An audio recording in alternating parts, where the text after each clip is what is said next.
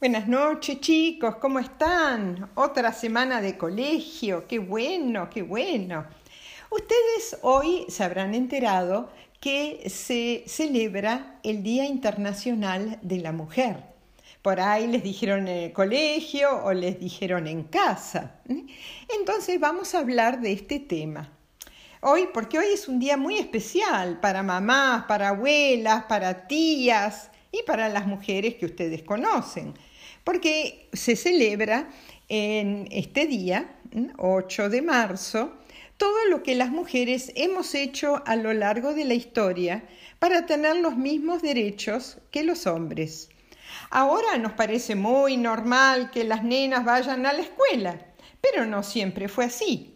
Antes solo iban los nenes y desgraciadamente en muchas partes del mundo las nenas todavía en algunas partes del mundo no van a la escuela.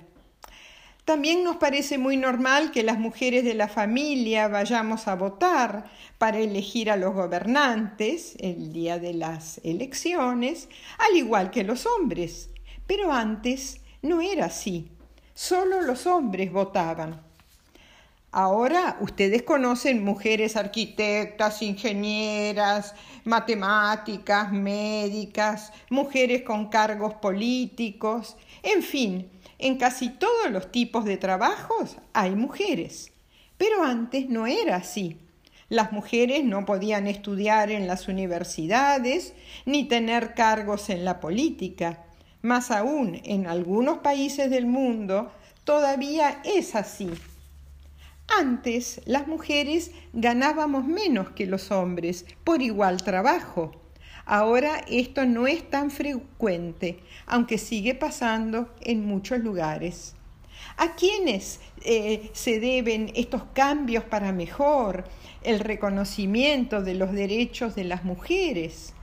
A muchas mujeres valientes que a principios del siglo XX empezaron a protestar a marchar por las calles de muchas ciudades y pueblos exigiendo igualdad de derechos.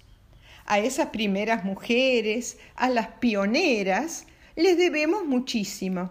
Gracias a ellas podemos votar en las elecciones, estudiar lo que queremos, trabajar y mantenernos. Sin embargo, todavía queda mucho por hacer para que las mujeres de todo el mundo tengamos los mismos derechos que los hombres. Y mucho se aprende en casa.